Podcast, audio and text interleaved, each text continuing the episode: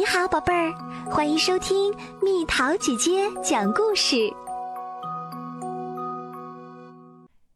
今天妈妈不陪我。今天阿波林将由妈妈的一个朋友照看，这种事儿还是第一次发生。我要带你去塞西尔家，阿波林。但是阿波林一点儿也不想去塞西尔的家。快出来，阿波林！我已经看到你了，还是被妈妈找到了。阿波林极不情愿地收拾着自己的东西。你觉得我需要带上我的枕头吗，嘟嘟？对了，还有我的牙刷。阿波林把小背包装得满满的，然后抱起嘟嘟，走吧，咱们必须得走了。在车里，阿波林一言不发。到了塞西尔家，你就会知道他有多亲切和善。阿波林边吮着大拇指，边看着窗外的风景飞速掠过。你在听我说话吗，阿波林？妈妈在路旁停好了车，阿波林拽着妈妈的手。我真的不想去那位女士家。阿波林低声哀求道。妈妈轻轻地摇摇阿波林的小胳膊，说：“不要板着小脸啦，阿波林。”阿波林和妈妈来到了塞西尔的家门前，“让我来按铃，让我来按铃。”阿波林叫道。妈妈把阿波林抱起来，阿波林使劲儿按响了门铃。塞西尔很快开了门，“你好。”塞西尔温柔地笑着说：“哦，阿波林，你已经长这么高啦！来，阿波林，跟阿姨说你好。”妈妈说：“但是阿波林并不想对他说你好。”我我有一个小玩具，嘟嘟。阿波林简单的说了一句。妈妈和塞西尔小声嘀咕了几句。然后他把阿波林抱在怀里，说：“我会很快回来接你的，宝贝儿。”他边说边使劲儿亲了阿波林一下。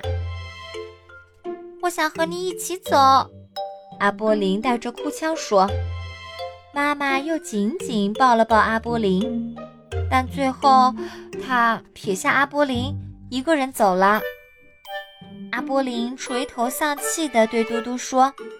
嘟嘟，你看，妈妈走了。塞西尔想和阿波林好好的玩玩。你看到那堆积木了吗？但是阿波林并不想和他玩。看这座积木大楼多高呀！塞西尔说。塞西尔一转身，阿波林冲塞西尔做了个大大的鬼脸。呃，我把大楼给毁了。妈妈不在身边，阿波林感到很无聊，很郁闷。你想要些彩色铅笔吗？塞西尔问道。但是阿波林没心思画画。不要担心，你妈妈很快就会来接你的。塞西尔拉起阿波林的小手，跟我来。他小声说。阿波林跟着塞西尔上了楼。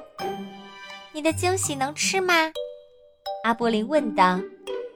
塞西尔听了，哈哈大笑。哎呀呀，我的小阿波林，很遗憾，它不能吃。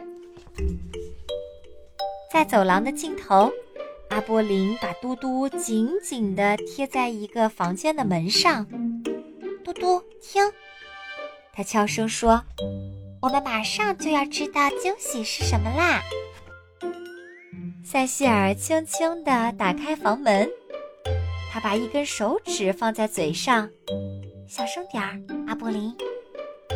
阿波林踮起脚，轻手轻脚地跟塞西尔走过去。看，塞西尔轻轻地说：“这是我的小宝贝儿，他叫托马斯。”阿波林探身到婴儿床边，呀，他真小。他只有三个月大，塞西尔说。阿波林慢慢的靠近他，嘟嘟，快亲一下托马斯，给他打个招呼。塞西尔皱了皱鼻子，我想我们得给小宝贝儿换纸尿裤了。他说。阿波林骄傲地宣布：“我早就不穿纸尿裤啦。”塞西尔把托马斯放在桌子上，给他换了纸尿裤。现在，塞西尔说：“我们得给他弄瓶奶喝。”就在塞西尔为婴儿冲奶粉的时候，托马斯安安静静地坐在他自己的小摇椅上。你帮我看着他好吗，阿波林？阿波林认真的照顾着小宝宝。来，托马斯，我把嘟嘟借给你玩，不要害怕，它很乖的。妈妈来接阿波林的时候，阿波林在塞西尔家正玩的不亦乐乎。我看你一点儿也不郁闷，妈妈说。阿波林好像没听见妈妈说话。她真是一个称职的小妈妈，塞西尔笑着说：“慢点喝，托马斯，慢点喝。嘟嘟，你看，他全都喝光啦。”到了该回家的时候，走吧，阿波林，来跟塞西尔和托马斯说再见。但是阿波林不想走，我想再和他们待一会儿。别担心，阿波林，塞西尔说。我们还会再见面的。再见，托马斯。阿波林高喊，妈妈也朝他们挥手道别。你看，我早就说过塞西尔人很好，对吧？是呀，是呀，尤其是那个小宝贝托马斯。阿波林和妈妈一起回到了家。你想吃点点心吗？妈妈问。我想要瓶奶。妈妈给阿波林冲了瓶奶，递给他：“给你，我的大宝贝儿。”妈妈笑着说：“嘟嘟，我能叫你托马斯吗？”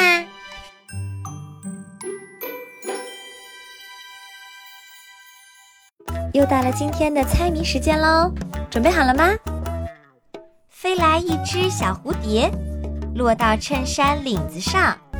静静待在那儿不动，猜猜到底是什么？好了，宝贝儿，故事讲完啦。你可以在公众号搜索“蜜桃姐姐”，或者在微信里搜索“蜜桃五八五”，找到告诉我你想听的故事哦。